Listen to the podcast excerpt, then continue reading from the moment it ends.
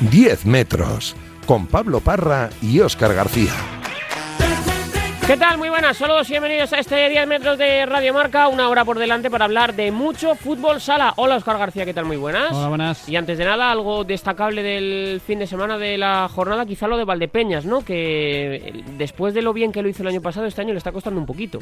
Sí, eh, ha sido una jornada con, con muchas sorpresas, con eh, los equipos de arriba que les ha costado ganar. Eh, destacar esa victoria de Peñíscola contra Inter después de 16 jornadas sin ganar. Eh, pues ha conseguido eso, la goleada de, de Aspir contra Cartagena, que le ha metido 9. Y ese Valdepeñas que sí parece que, había empezado bien eh, y ha entrado en una etapa en la que le está costando encontrarse sobre todo y más allá de que haya perdido contra el Barça, que entra dentro normal, que pierdes en el Palau, es que sí que parece que está perdiendo un poco esa identidad, ese equipo peleón, guerrero que siempre lo pon- ponía a los grandes en muchas dificultades y sí parece que está perdiendo esa pues esa frescura, a lo mejor ese atrevimiento que tenía y, no se está encontrando todo lo bien que, que quería, pero bueno, ahora viene la copa y a ver si muchas veces estas estas eh, estas inercias se rompen con el torneo estos a ver cómo, cómo se lo toma la copa del Valdepeña. Habrá que verlo, desde luego que sí, también destacable la derrota de Movistar Inter contra, contra Peñíscola y sobre todo también la protesta de los jugadores de Oparrulo, Oscar, en el primer minuto del partido contra el Pozo. Esto habitualmente lo veíamos cuando había impagos Hmm. y ahora lo que lo hemos visto es para protestar por una sanción que en Parrulo se considera que es injusta. Sí, es todavía una propuesta, no hay sanción eh, firme. eh, pues Iago Rodríguez, hablando del partido suyo contra, contra Jaén, habló de que los árbitros eran conocedores de que en Jaén había casos positivos y que no había pasado nada. Eh, pues eso, al final, el Comité este de Integridad de la Federación Española, que recordemos ya sancionó a Álvaro Cervera, por el, el entrenador del Cádiz, por una declaración en rueda de prensa, ha sancionado a Mapi León, a la jugadora del Barça de fútbol, también por, por un tuit, pues eh, por poner ese tuit a Iago Rodríguez le ha abierto el expediente, ha hecho esa propuesta de sanción eh, para el jugador de Parrulo por cuatro partidos por, por ese tuit y claro, es que al equipo gallego se le junta eso con la sanción a Elder, que se perdió 13 partidos al principio de temporada por el mismo caso que Paul Pacheco, por eh, problemas con su agente, con su ex agente, entonces al final el equipo gallego pues ha estallado, eh, se enfadaron y en el partido contra el Pozo pues durante los primeros segundos hicieron una sentada, se reivindicaron reivindicaron sus derechos y luego se reivindicaron en la pista porque con el nuevo entrenador, con Maca, consiguieron un empate muy valioso en Murcia y además precisamente con dos goles de Iago, de Iago Rodríguez. Un eh, 10 metros de radiomarca que aquí arranca y que tiene por delante mucho fútbol sala.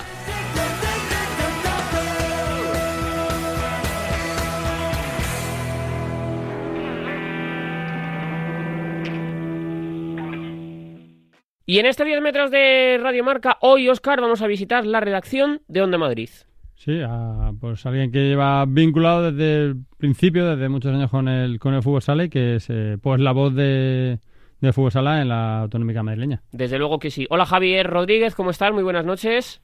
Hola, ¿qué tal, Parra? Hola, Oscar. Buenas noches, ¿qué tal? Gracias Bueno, por la invitación. Lo- no, gracias a ti, lo primero. Y, y tu familia y todos estáis bien? Que eso es lo más importante ahora. Sí, todos perfectos. La verdad es que no hay queja. Los padres en el pueblo, que allí tienen el sitio de sobra para, para respirar mentalmente y, y la familia, por suerte, aquí en Madrid, toda perfecta.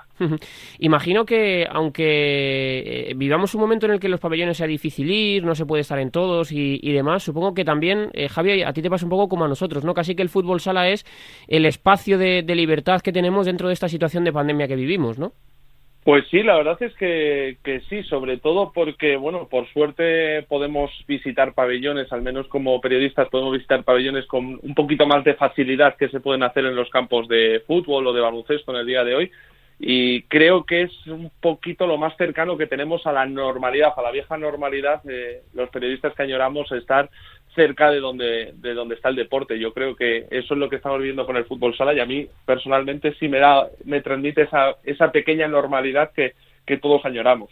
Sí, será raro ahora la semana que viene que, que viene la Copa, será raro el ver que, bueno, que aunque haya gente no será un, un pabellón lleno y ambientazo como el que, como el que podía ser otros escenarios. Sí, la verdad es que yo creo que, que todo difiere mucho de la, del año pasado, ¿no? Yo creo que, que en Málaga fue la gran fiesta de despedida, ¿no? De todos los amantes del fútbol sala, donde estuvieron reunidos todos todos los aficionados y ahora, sin embargo, bueno, pues nos va a tocar vivir una copa totalmente distinta, ya no solo por por el escenario tan grande como es el Wizzing Center, sino por verlo vacío y además, bueno, pues donde casi nosotros, ¿no? Los periodistas que siempre estamos acostumbrados a, a estar cerca de los jugadores, no vamos a poder tener ni ese pequeño contacto al final de los partidos. Sí, lo que sí que se nota, tú que lo estás viendo más de cerca en Inter, que es donde, donde más vas, es el, el que haya el que haya público entre los partidos a puerta cerrada y los partidos con público, aunque sea escaso, se nota la diferencia, se nota ese calorcito que echamos fondo de menos. Sí, Jova, es que se nota, por ejemplo, en Inter se, ha notado, yo qué sé, pues por ejemplo con los partidos de liga en los que han entrado hasta 300 personas, eh, es cierto que se nota ese pequeño calor que, que transmite la afición de, de, Inter. A los partidos de Champions, por ejemplo, los dos que ha tenido que jugar Inter como local, que han sido a puerta a puerta cerrada, ahí sí que se ha notado muchísimo que, que, que bueno, pues pues que no es lo mismo, no es el mismo fútbol sala, no es casi el mismo deporte y yo creo que hay otros equipos en primera división que estaban anhelando el hecho de volver a recibir, de abrir las puertas a su público, como puede ser el caso de Rivera Navarra o, el caso de Valdepeñas, que yo creo que los necesitan y se les nota mucho en su despliegue de juego. Sí, se está viendo algunos partidos. El, Rivera, por ejemplo, esta, esta semana lo notan los equipos al final, aunque no sean pabellones llenos, pero bueno, solo el escuchar gente, el escuchar que se canta un gol, eso sí queda ese poquito más. Suena casi raro.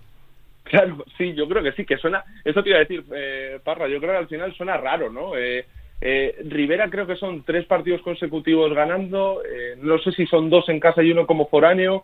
le ha ayudado a salir del descenso. Valdepeñas como local lo notó a la hora de jugar su partido, su último partido eh, en casa yo creo que, es algo que hay equipos que lo necesitan ¿no? y, que, y que se valentonan cuando, cuando saben que está su público delante y que, y que vuelve a ser un poquito de ese fútbol sala que todos queremos. Eh, ¿Qué es lo que más echas de, de menos, eh, Javi, del fútbol sala que teníamos antes, en prepandemia? Bueno, pues yo, aunque no lo creas, veros a vosotros. El, el compartir ratos con compañeros de prensa, porque al final ahora todo está mucho más limitado, pero el, el rato de estar pegados unos a otros, porque ya sabéis que no tenemos mucho espacio en las zonas de, de prensa, eh, el codo con codo, el poder hablar un rato ya no solo de fútbol sala, sino de cómo va al resto de compañeros en sus medios, es algo que yo, que yo echo mucho de menos, pero sobre todo lo que más, más echo de menos yo creo que es el contacto con, con los jugadores y con la afición. Al final, el, no poder ver a, el, no, el no poder ver a un jugador al terminar su partido acercándose a esa grada o al salir eh, verse con, con, sus aficionados y hacerse una foto es algo que, que, que, bueno pues echa de menos porque era lo que nos diferenciaba del resto de deportes y creo que, es lo que marca la diferencia a día de hoy. Eh, ya te conocemos hace tiempo, pero siempre solemos hacer esta pregunta en esta sección ¿Por qué el fútbol sala?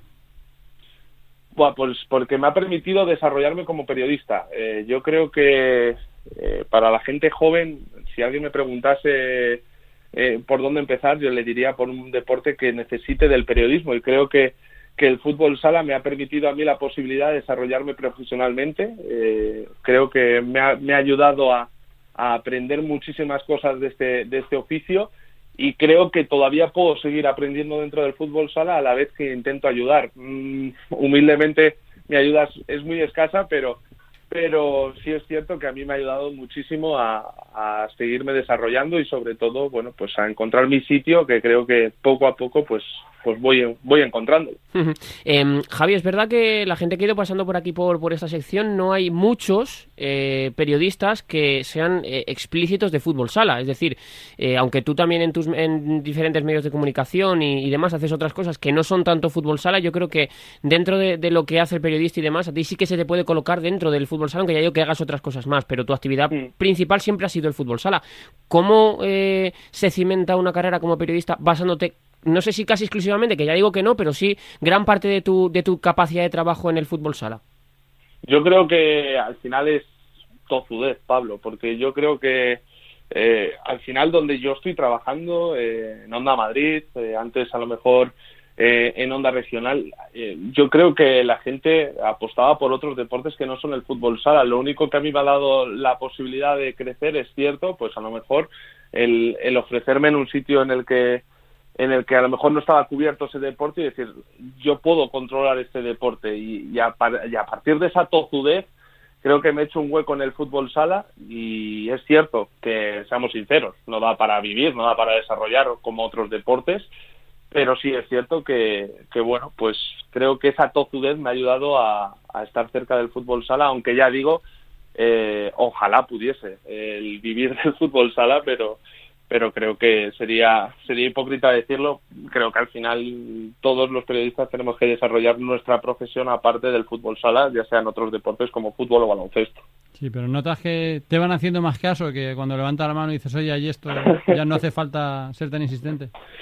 Es complicado, ¿eh? Porque sobre todo, eh, bueno, es cierto que si ahora mismo puedes decir, oye, que, que hay este partido, que, que está esta historia, te suelen hacer caso, eso sí es cierto, pero también eh, yo soy consciente y esto a lo mejor queda mal. Eh, el, el, asunto entre la federación y la liga, la liga y la federación, al que no pertenece al fútbol sala le cansa. O sea, tú le dices, oye, que juega mañana, por ejemplo, ¿eh? mañana juega Movistar Inter y tienes el resumen o te dan la posibilidad de hacer este partido. Yo no voy a hacer, yo esto lo he escuchado, yo esto no lo voy a hacer porque cuando, cuando tengan claro cuál es la situación del fútbol sala, nosotros ofrecemos esto, no queremos ningún lío. Y en el fondo, al que no le importa el fútbol sala, al que dice, bueno, es un deporte más, entiendo que, que no quiera mojarse dentro de todo esto. Entonces, al final, esa, esa, esa batalla que nosotros tenemos por vender fútbol sala, a veces se ve empañada por, por algún asunto que no, que no nos compete a nosotros, que en el fondo nosotros no tenemos nada que decir al respecto. No sé si me he explicado. Sí, que al final, hasta, hasta cierto punto, es, es difícil de manejar también para los medios de, comunicación el, el, ir o no a un partido, cubrir o no un partido, o dar, entre comillas, bola una cosa u otra, ¿no? Correcto, y sobre todo al final cuando a lo mejor hay algún tipo de derecho por el medio, ¿no? Que, que, es cuando más complicado puede ser, porque al final la radio es la voz de todos, tengas o no tengas derechos, y yo para mí esa es la gran magia de la radio, que puede estar en cualquier sitio sin estar.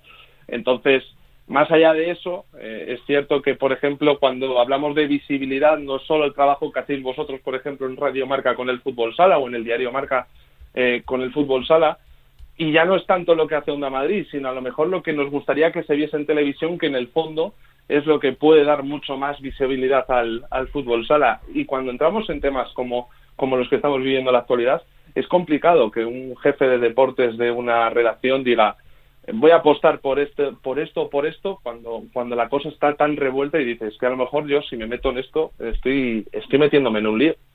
Sí, y tiene una solución complicada eso, ¿eh? está la cosa muy tensa, hay muchas, eh, yo digo muchas veces que al final es una familia y que en las familias esas cosas siempre son más complicadas, que cuando dos que no son familias se pelean puede haber un mediador, pero cuando dos que son familias se pelean es muy complicado y un poco en esta pelea de fútbol ahora está pasando eso, que al final son familias, se conocen todos muchísimo y es muy complicado que, alguien pueda mediar y arreglar esto.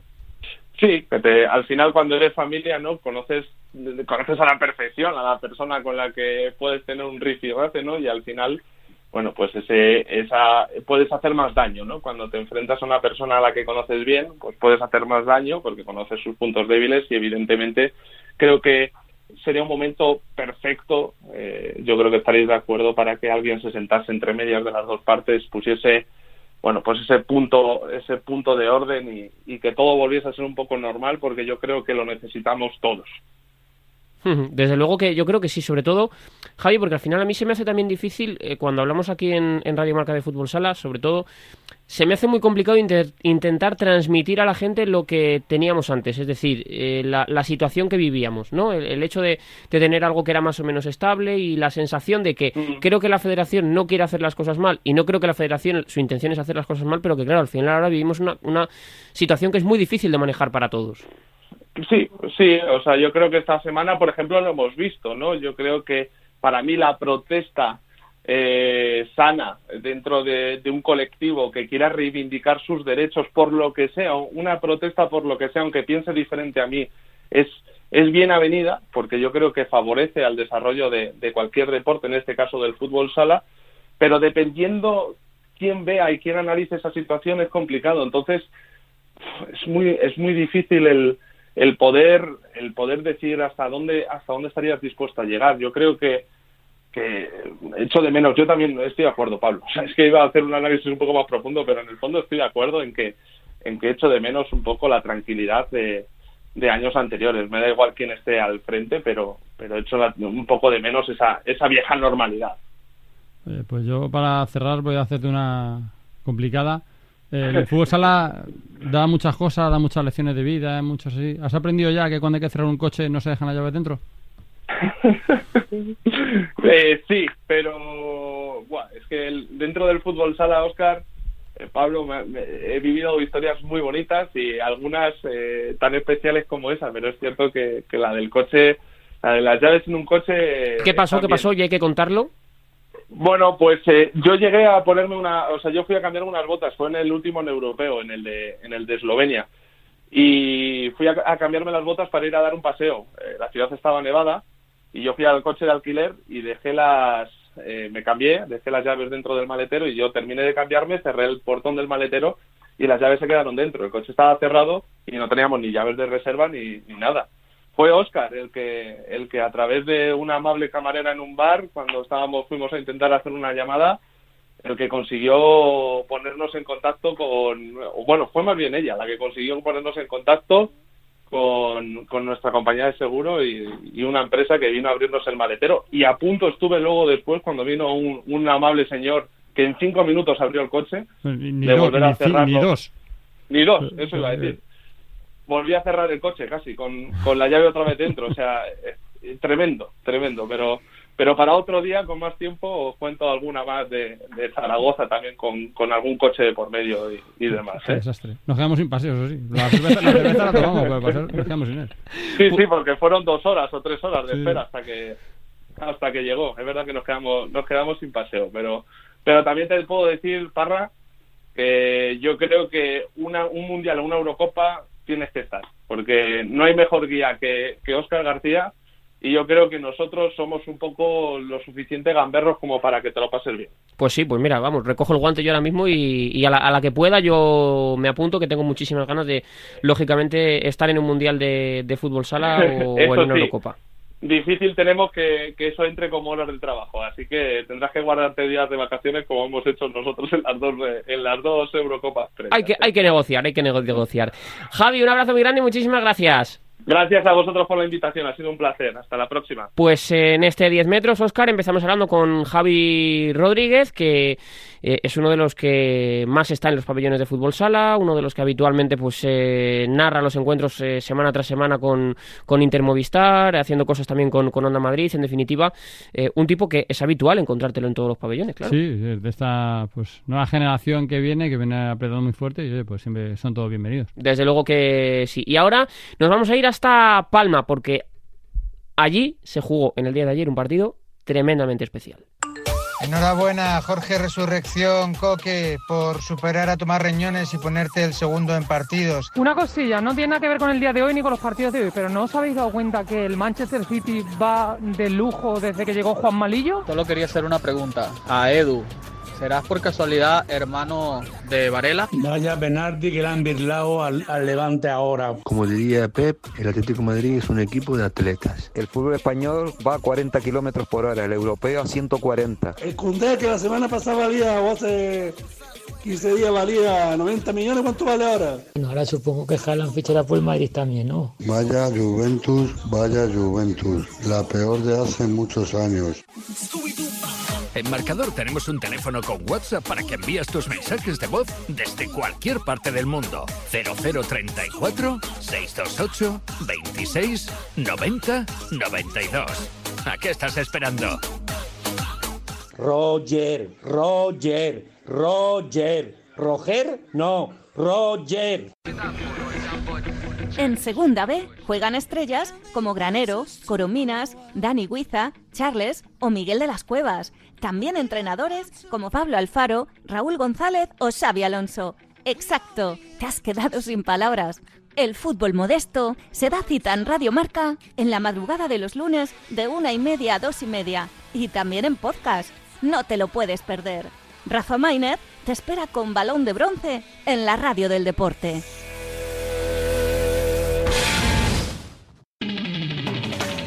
Todos los sábados a las 11 en Radio Marca tienes una cita con la salud y con nuestra mesa de expertos que me acompañarán con las mejores recomendaciones para cuidarte. Con Boticaria García. Consejos, mitos y verdades. Tú por la radio que ya me encargo yo de explicarte todo lo que necesites para que no te quede ninguna duda. Yo me pongo la bata de la salud y el chándal ya se lo pone Martín Chaqueta. Todos a ponerse en forma sin excusas, sea cual sea tu condición física.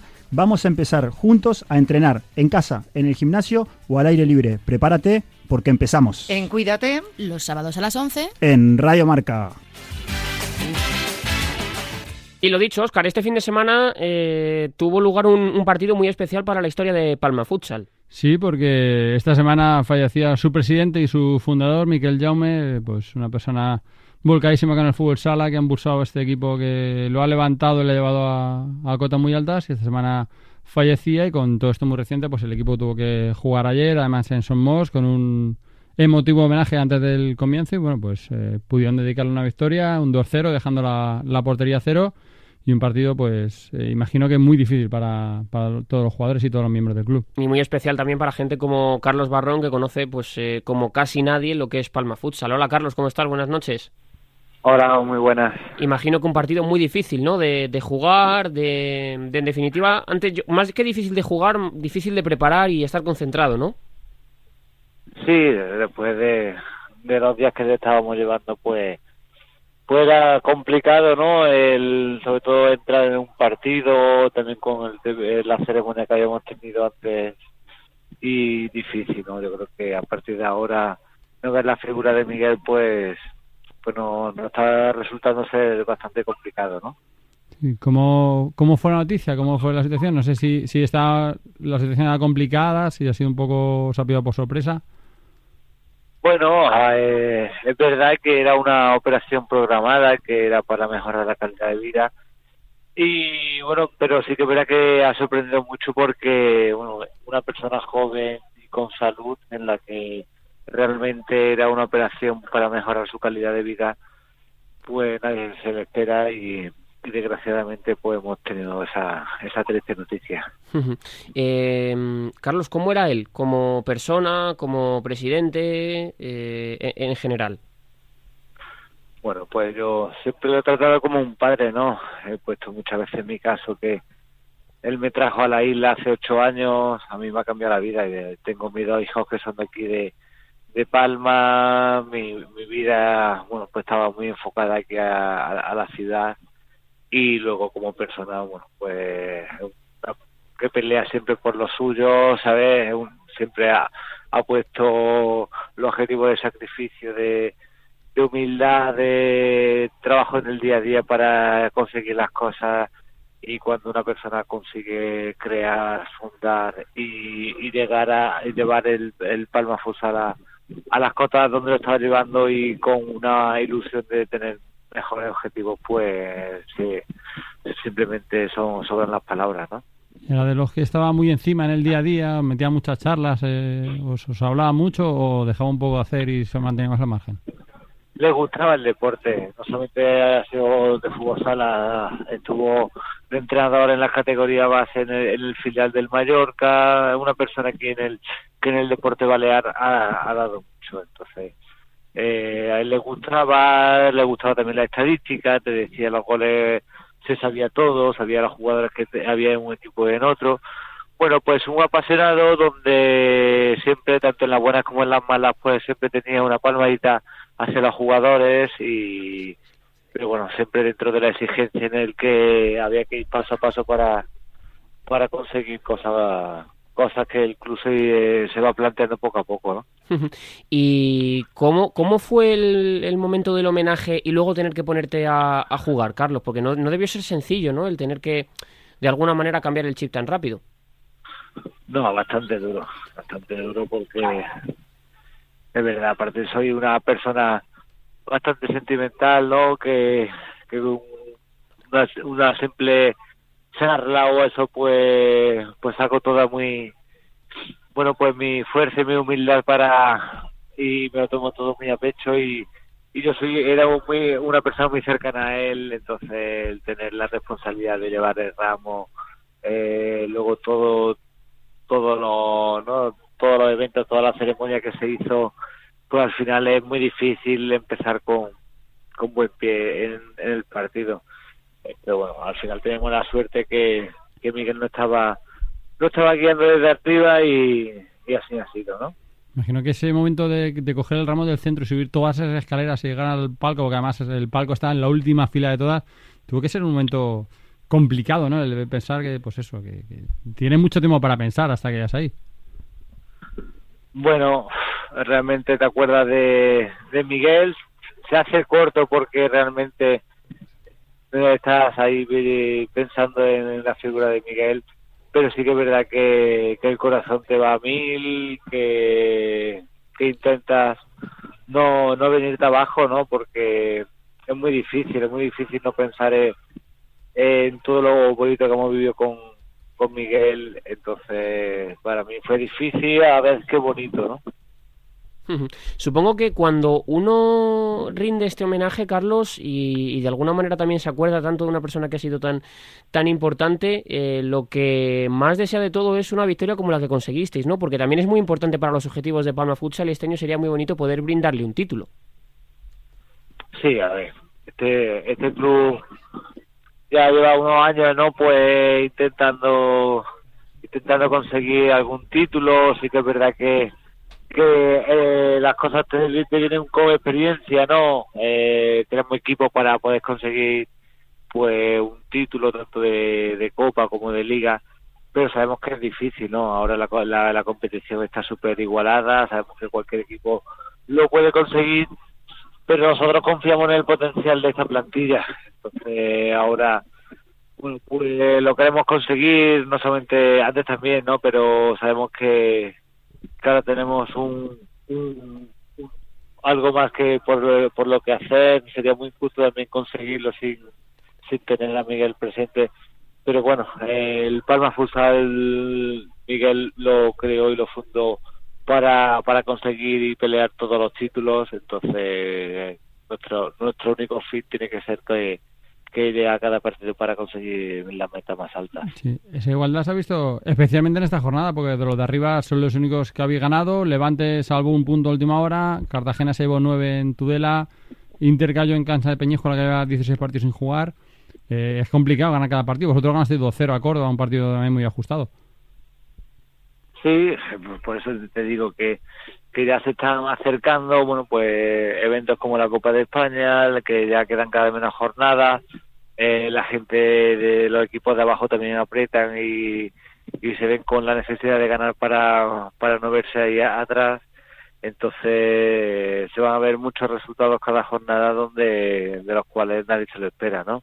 Nosotros verdad que sacamos el partido con un 2-0, pero pero bueno, no, no fue nuestro mejor partido. Es verdad que, que lo tenemos que salir, eh, sacar después de una semana muy complicada y, y así ha sido, ¿no? Eh, ahora nos vemos que hemos recortado distancia con los, con los dos primeros, entonces bastante bastante contento en ese sentido. Em, Carlos, ¿este año es el año de poder dar la sorpresa? Es decir, por cómo están un poco los, los más grandes, Barça, eh, Inter y, Pozo, por cómo está la, liga, porque está arriba Jimby, porque está arriba Levante, porque estáis también vosotros, no sé, da la sensación de que este es el año para poder dar la sorpresa?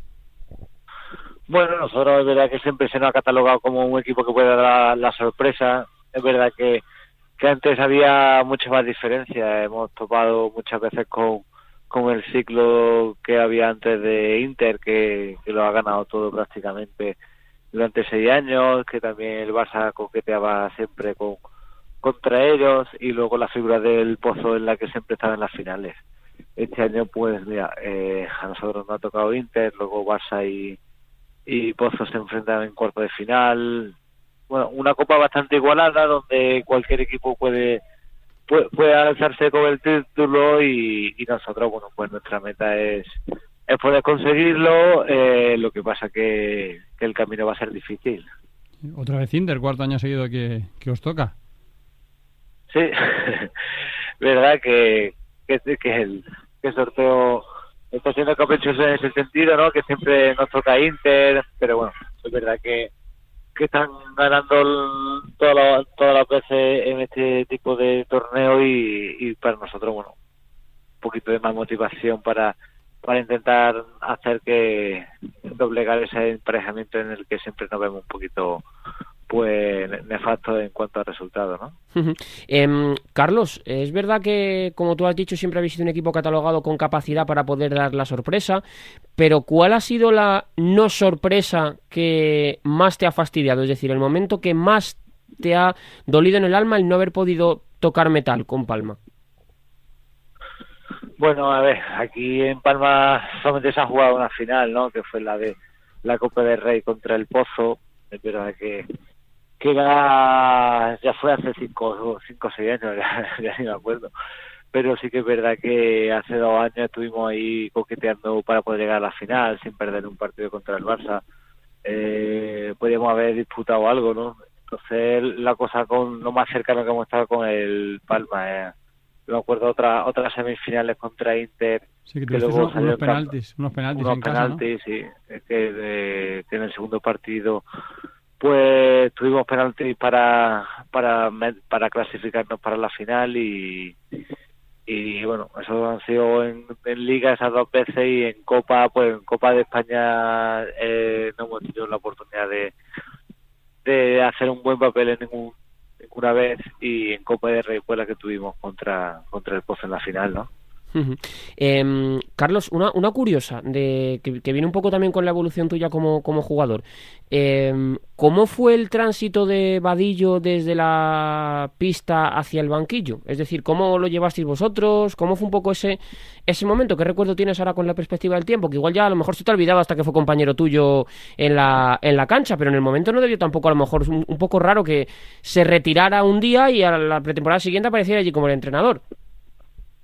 Bueno, por la forma en la que jugaba, entrenaba y luego estaba siempre dirigiendo, pues siempre se le había dado como entrenador. Es verdad que el paso de ser jugador a entrenador es difícil, pero desde mi punto de vista ha tenido una evolución muy grande, ¿no? Es verdad que, que tiene que ir aprendiendo. Aquí en el club le dieron la, bueno, pues la, la, la tranquilidad de que iban a esperar, que confiaban en en él para, para esas metas que se está proponiendo el Palma Futsal.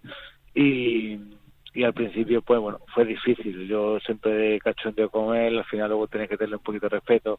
Él también él tiene también que bueno pues sabía que, que el primer año pues iba a ser difícil. Pero bueno yo siempre le he animado porque por, porque siempre lo he visto como como un entrenador dentro de la cancha no cuando era jugador y, y ahora lo está demostrando lo que sí parece es que habéis transitado mucho de ese sabor andaluz que ha tenido siempre mucho el equipo, con mucho gaditano, mucho tú de Córdoba, al final habéis tenido muchos... Habéis pasado a un, a un acento brasileño tremendo, ¿no? Porque están viniendo muchos jugadores brasileños que te los estás viendo, los nuevos. Bueno, pues habrá que aprender. Hay que aprender ahora portugués, brasileño, ¿no? Verdad, ¿no? Yo creo que el Palma muchas veces, o bueno, ojos Tirado en su figura, ¿no? Ha destacado por por sacar buenos jugadores de allí de Brasil, de traérselos. Eh, antiguamente, bueno, pues tenía a los Joselitos, Chicho, Lemine, ¿no? Jugadores de Cádiz que siempre se ha dicho que técnicamente son son otro otro punto de vista en el fútbol sala, ¿no? Pero, bueno, el, el cambio que ha pegado para para traer a gente brasileña, pues yo creo que, es bastante positivo. ¿no? Jugadores como Vilela, Igor, Núñez, ¿no? Tafi, Joao en su momento son jugadores que nadie los conocía y que a partir de, venir aquí al Gonzalo pues lo están conociendo. eh, Carlos, dentro de lo que es este año, eh, ¿qué es lo, lo que más raro se te hace a ti? Eh, no sé, que los grandes no estén siendo bollantes, el tema de la gente, las pruebas que tenéis que estar pasando, cómo se suspenden los partidos, cómo está siendo para ti también este año ta, ta, tan extraño para todos y también para los jugadores de fútbol sala. Bueno, para mí es verdad que en la actualidad en la que estamos, ¿no? Pues hay que ir adaptándose poco a poco. Pero al final el fútbol sale algo para, para divertirse, ¿no? Para que la gente disfrute viéndolo. Y el que no haya espectadores, pues para mí es el punto, negativo más grande que estoy viendo, ¿no?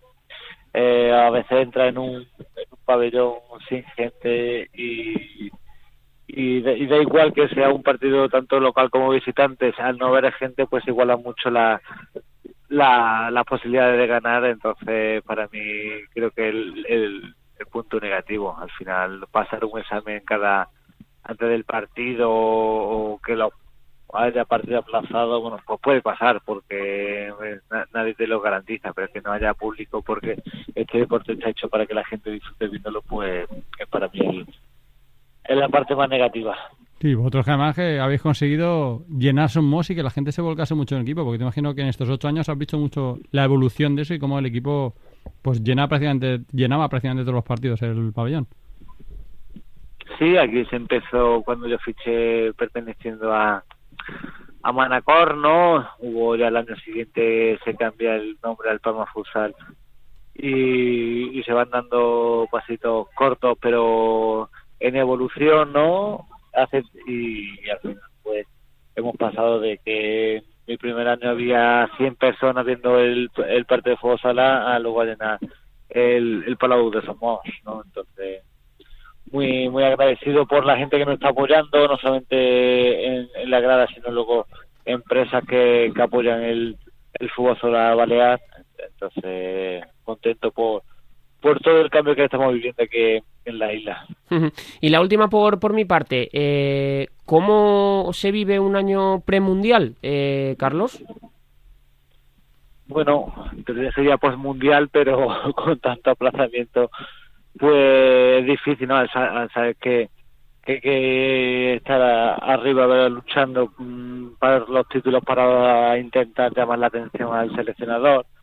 Es difícil que y hay mucha competencia en, tanto en la portería como en, en todos los puestos de, para poder llegar a la selección. Entonces, siempre hay que luchar. Este, este año la competencia la tengo prácticamente en casa, ¿no? Con, con Fabio, otro otro que puede estar en la selección. Entonces, es difícil, hay que luchar cada día y, y, y, bueno, un reto, ¿no?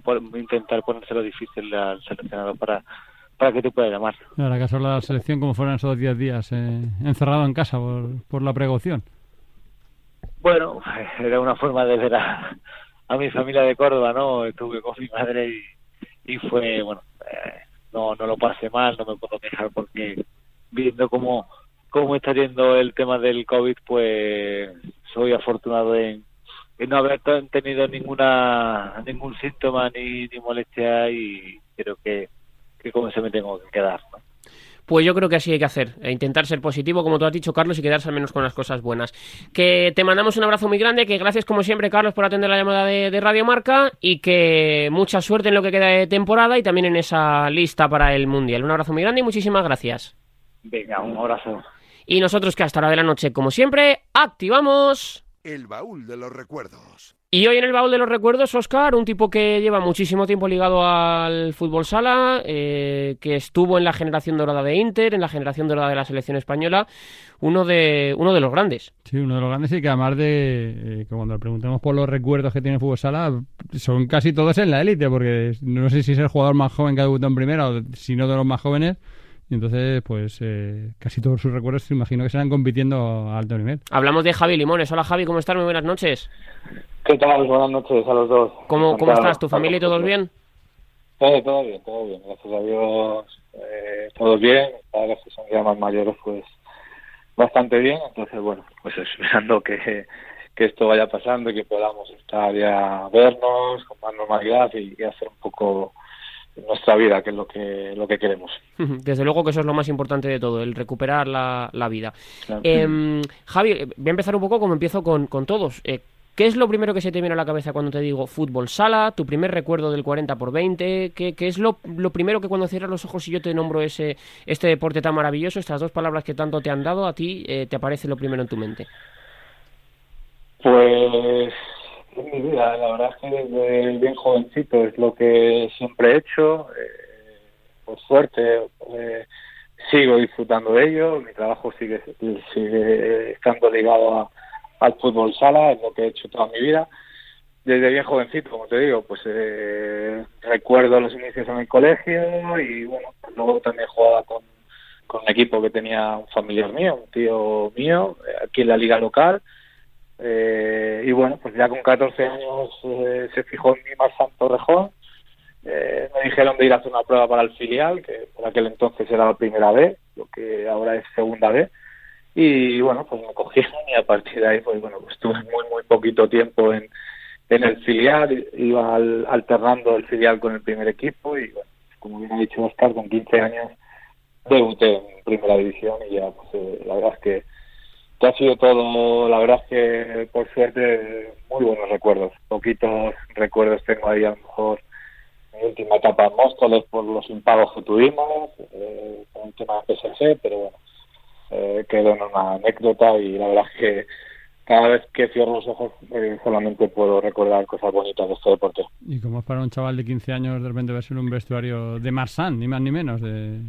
Sí, era, bueno, complicado porque yo, bueno, sí, he sido siempre un chico muy, muy tímido, me costaba mucho eh, abrirme al resto de la gente y bueno, pues era un vestuario eh, muy, muy veterano, pues con Cancho, Tino de la Cruz, Jorge, Quique, bueno, Paulo, Celso, eh, con Lozano apenas coincidí, muy poquito tiempo con Javier Lozano, bueno, entonces, bueno, pues claro, un crío con 15 años y, ya estar entrando con ellos para mí era, bueno, un privilegio.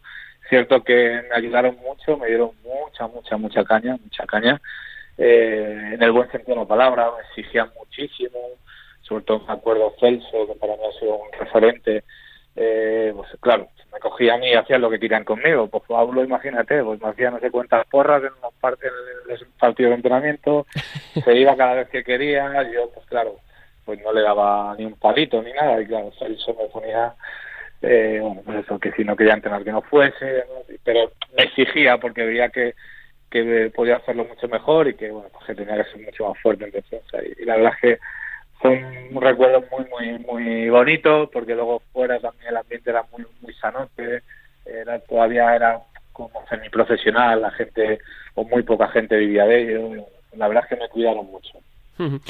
Y lo que ha dicho Oscar eh, es una realidad y es verdad, Javi. Al final, eh, para, para, para ti el fútbol sala siempre ha sido un elemento de competición, pero ¿cómo se va cuando uno es jugador año tras año renovando la ilusión, renovando la capacidad para, para jugar? ¿Cómo, ¿Cómo, es un poco esa, esa vida? ¿Qué recuerdo guardas tú de, de, los momentos en los cuales imagino que siempre ha habido buenos, pero que al final los malos se van diluyendo con el tiempo, pero en algún, en algún momento malo, ¿cómo, ¿cómo se hace para intentar mantener viva siempre la, la esperanza y que no sea un trabajo, sino que sea tu pasión?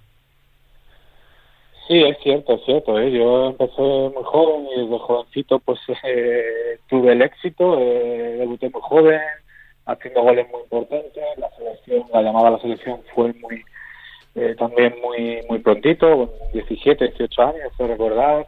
Eh, entonces, bueno, pues me venía todo rodado. Sí es cierto que luego cuando firmo con Inter la primera vez, con 18 años, el primer año mío muy, muy bueno, ganamos Liga, Copa y tengo un papel muy, muy importante y luego al segundo año venimos a Torrejón a jugar, la primera vez que ya vino a jugar al Parque Corredor, y esos dos años que yo tenía contacto, la verdad es que no, no estuve bien. Y luego me fui a, hacia Carnicer, otro año muy, muy malo deportivamente, luego me fui al Pozo. Yo tuve ahí cuatro o cinco años que no, no encontraba mi sitio, no lo encontraba porque al final es cierto que en esa época ya el fútbol sala era mucho más profesional, se entrenaba mañana y tarde, creció mucho físicamente, no como ahora, pero sí que yo estaba eh, acostumbrado a jugar pues eso, un fútbol sala mucho más técnico, que con dos o tres cositas que hiciera, pues a lo mejor metía el gol o daba un buen pase. Y pasé momentos duros, duros en el sentido deportivamente hablando, pues eh, ya no iba a la selección, entonces pues sí que ahí tuve que hacer un cambio de mentalidad y decir, Javi, espabila, que si no pues te vas a quedar en un jugador, eh, pues eso, mediocre o bueno, pues eh, vas a estar ahí a pasar el tiempo. Entonces sí que, sobre todo, crecí mucho físicamente y, defensivamente. Sabía que defensivamente era mi punto un poco más débil y tenía que primar la defensa cuando salía. Yo siempre recuerdo cuando los viernes antes de jugar, eh, si jugábamos el sábado, yo estaba todo el viernes concentrado, eh, Javi, cuando salgas, defensa, defensa, defensa, no te coges la espalda, no que no hace un gol por tu culpa.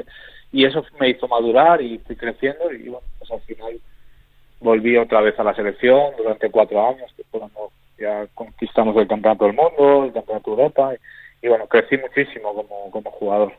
Sí, también muchas veces es encontrar el hueco, ¿no? Porque y el rol concreto, por ejemplo, en, ese gran Inter que, con ese plantillón tan tremendo, pues al final eh, tú eras un tío que iba a la selección, que eras campeón del mundo y que a lo mejor no tenía todos los minutos que tendrías en otro equipo, ¿no? Que, era, que al final eso es complicado de gestionar también. Sí, sí, sí, sí, esa fue una época también importante, fue la segunda época mía en Inter, regresaba del Pozo, mi último año del Pozo fue muy, muy bueno, con duda, primer año de duda, el primer año de Quique, en Pozo no ganamos nada, pero pues, jugábamos muy, muy bien al fútbol sala.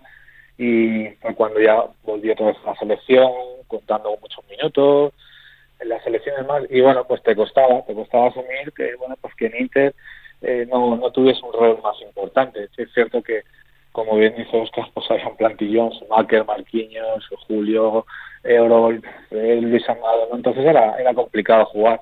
Y bueno, sí que había ahí un cuarteto, ¿no? nosotros siempre hablábamos, Joan, Andreu, Julio y yo, que a lo mejor disfrutábamos menos minutos, pero luego éramos muy, muy importantes al final de la temporada, porque el resto de jugadores llevaban muchos minutos a sus espaldas y a lo mejor cuando llegaban los cuartos, las semifinales de liga, nosotros teníamos un papel jugando menos, pero teníamos un papel importante. Y eso es lo que yo siempre he dicho y, hemos, y hablamos cuando, cuando nos juntamos o, nos vemos eh, gente de Inter, ¿no? que no, no es fácil estar en Inter y disfrutar pocos minutos y, y mantener el nivel que requería en esa época Inter. ¿no? Entonces, bueno, de eso sí que por lo menos yo me siento orgulloso. Pues fíjate que, fíjate que cuarteto, ¿eh? O sea, Julio, Joan, Andreu y Limones, los que tiran poco minutos del carro pescado. O sea. poco. Sí, sí, éramos así. Nosotros eh, lo hablábamos, nos reíamos, pues somos el carrito al pescado, aquí jugamos pocos minutos, pero sabíamos nuestro rol también, ¿eh? Sabíamos, respetábamos en este caso a Jesús,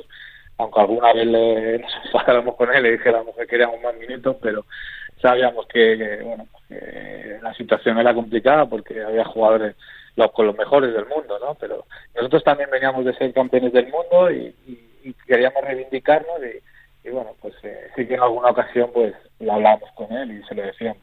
¿Y cómo, se siente, cómo sentéis en ese equipo? Porque me da la sensación de que, de que esa época os sentíais casi poco menos que imbatibles, que se traíais a la presa diciendo, es que, se me, que somos los mejores, que el que esté delante le vamos a ganar.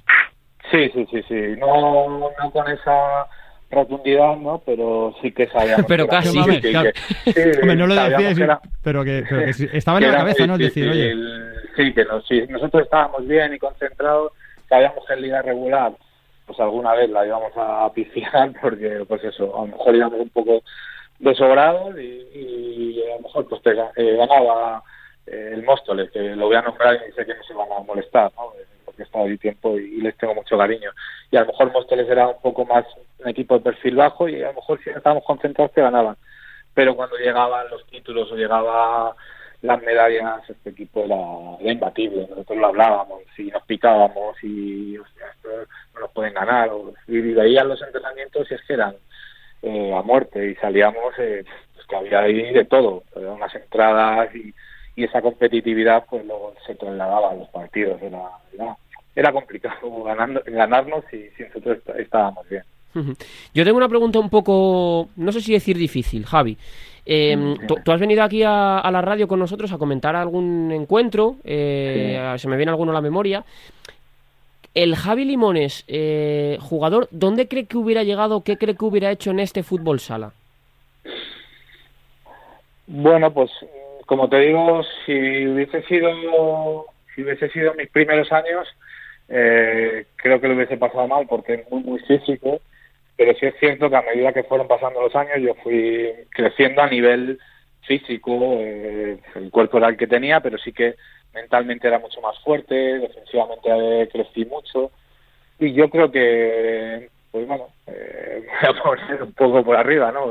Me va a parecer aquí un poco el listillo, pero yo creo que lo haría bien, yo creo que haría un buen papel porque sí que creo que lo que adolecemos ahora es eh, a lo mejor esa calidad, ¿no? Eh, lo decimos, o por lo menos nuestra gente o la gente que hemos coincidido en estos años atrás, lo decimos, que los equipos ahora son muy, muy físicos, tácticamente muy buenos, pero sí que eh, nos falta ese descaro, ese atrevimiento, y yo quizás eso sí lo tenía, desde bien jovencito, con 15 años, como hablábamos antes, a mí no me dolían prenda, ¿eh? a lo mejor en tirarle un sombrero a Javi Lorente jugando contra Inter y estando el pabellón lleno, porque era natural. Yo salía y, venía de barrio y jugar toda mi vida eh, debajo de mi calle y en, lo- y en pistas eh, que eran, vamos, pedruscos y, y al final, pues eso creo que es lo que falta ahora y entonces yo creo que sí lo haría bien.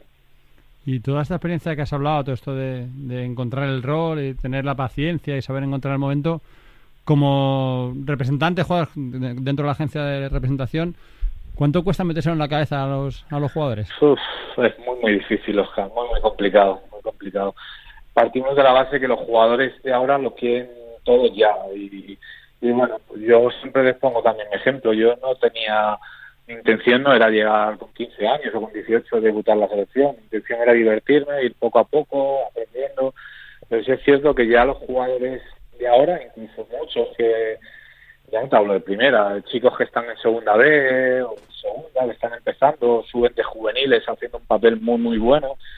Eh, entonces es difícil el transmitirles, el, el tener paciencia poquito a poco, tener que trabajar y, y esperar vuestra oportunidad. Eh, no, no lo saben, no, no lo saben gestionar, es, es muy difícil. Esta generación eh, es cierto que lo tienen todo mucho más fácil eh, y, lo quieren todo ya, lo quieren todo ya y, es difícil, pero bueno, para eso estamos, es mi trabajo y intentamos inculcarles yo por lo menos lo que he vivido dentro del fútbol sala, aunque sea otro ahora un poco, algo, algo distinto, pero intentamos trasladárselo y que bueno, pues que se lo ocurren, que trabajen mucho y que estén muy, muy preparados para cuando tengan la oportunidad. Javi, tú eres eh, una persona que lleva el fútbol sala muy dentro eh, y el fútbol sala también madrileño. Tú has jugado en Inter, has jugado en Torrejón, has jugado en Móstoles, que son pues tres capitales de, de fútbol sala en, en Madrid. ¿Qué crees que falta ahora en Madrid para que haya un equipo que, que esté en primera? Eh, más allá de Inter, por supuesto, el gran transatlántico. Pero ¿qué, qué crees que falta para que haya un Torrejón, un Móstoles, un, eh, un Rivas, eh, algo, al- algo así en Boadilla en primera división? Boadilla en su día. Sí, joder, es que estáis hablando y, y la verdad que estaba recordando y es que había equipazos, había equipazos, Boadilla, Claro. un equipazo, Móstoles. Es una pena, sí, es cierto es una pena. Yo creo que se está trabajando bien desde abajo, cada vez mejor, porque sí que hemos tenido ahí unos años que, que, bueno, pues que la base no se estaba trabajando bien. Ahora hay escuelas muy, muy potentes, como la que estáis hablando, Boadilla, ¿no? Inter, Rivas, eh, Móstoles, eh, más lejos. Pero sí es cierto que, bueno, pues que también a nivel económico, pues eh, nos falta, ¿no? Nos falta Torrejón Sala, eh, no tenemos algo, no se tiene tampoco el apoyo a lo mejor de muchas instituciones, aunque yo desde aquí, desde, de vivo en Torrejón, pues sí que el deporte lo apoyan eh, muy, muy bien en todos los aspectos, pero creo que quizás falta eso, ¿no? Eh, en aquellos tiempos, pues a lo mejor al nivel de patrocinio surgía cualquier cosa, cualquier empresa que, que te echaba una mano, ahora creo que es, es más difícil eh, por la situación que estamos viviendo, ¿no? No de ahora, sino de, de- de hace a lo mejor 10 años para acá. Y, es complicado, ¿no? Es complicado eh, el, el que puedan eh, salir más equipos. Eh, creo que se está trabajando bien, pues ahora Móstoles tiene muy buen equipo en segunda, no es fácil el, el subir a primera, o Rivas está en segunda y le está haciendo, eh, le está costando, pero lo está haciendo bastante bien. Entonces, bueno, esperemos que poco a poco pues tengamos o tengan estos clubes eh, más, más apoyo, ¿no? De, patrocinios y demás y, y puedan estar arriba. El ejemplo lo tenemos ahí en Inter también, ¿no? Siendo una superpotencia y, y cada año le cuesta más a lo mejor sacar un, un equipo más competitivo o estar ahí junto al Barça o otros equipos. Entonces, si Inter tiene problemas, pues imaginaros el resto. Eh, tú, como, ya como he dicho, te dedicas pues, a la representación, a, gestionar, a hablar con, con jugadores. ¿Tú llegaste a tener representante?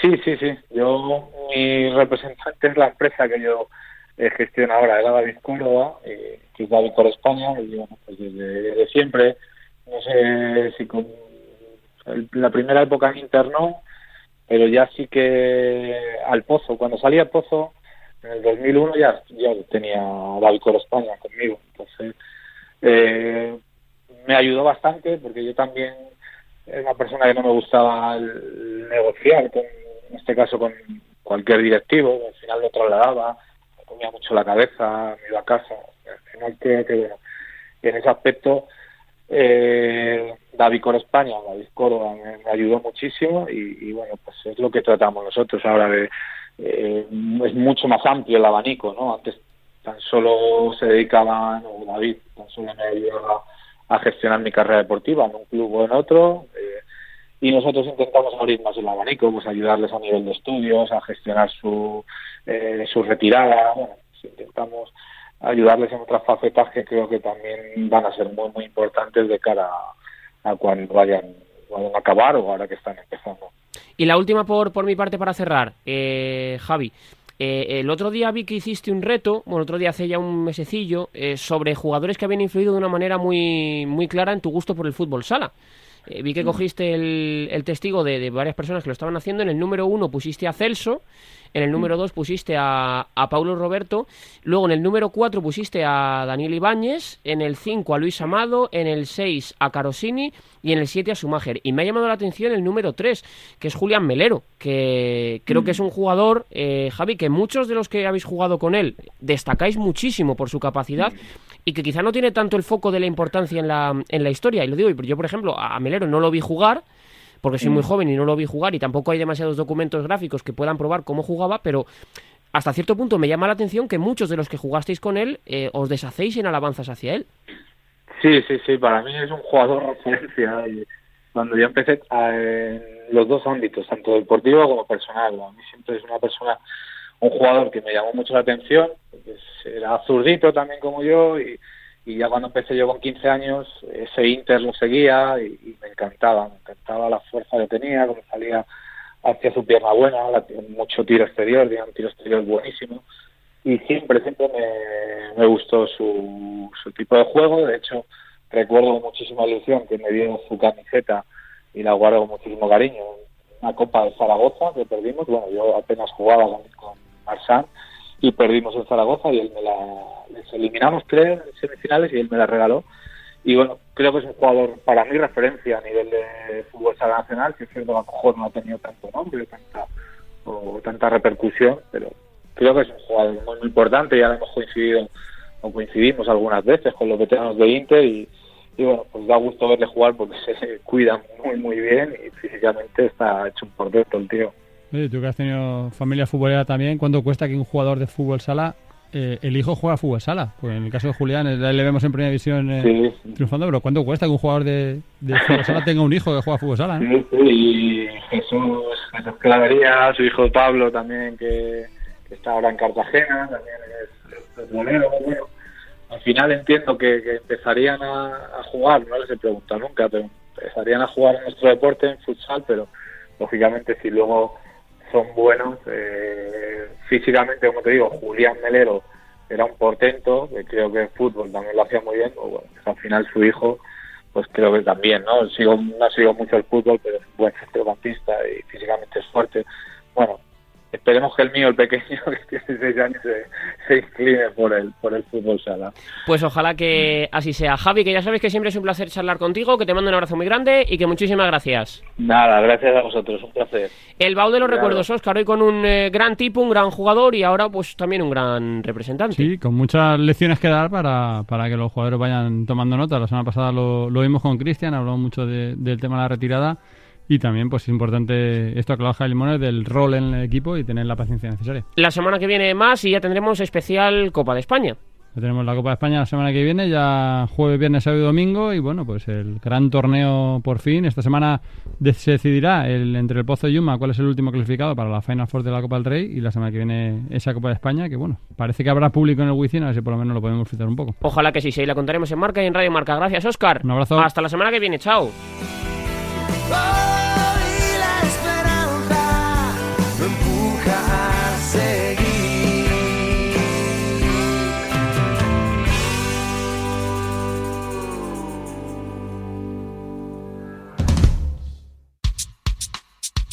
Buenos goles, soy Felipe del Campo y todos los jueves a las 10 de la mañana en A Diario os haré la pregunta más cañera de la semana.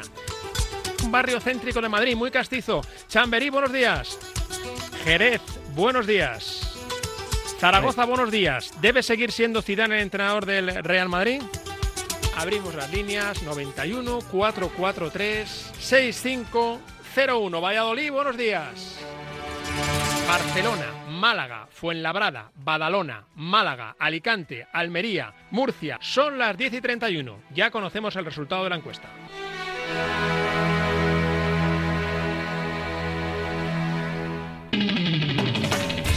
Hola a todos, soy Boticaria García y te espero todos los sábados a las 11 en Radio Marca. Consejos, mitos y realidades en torno a la salud.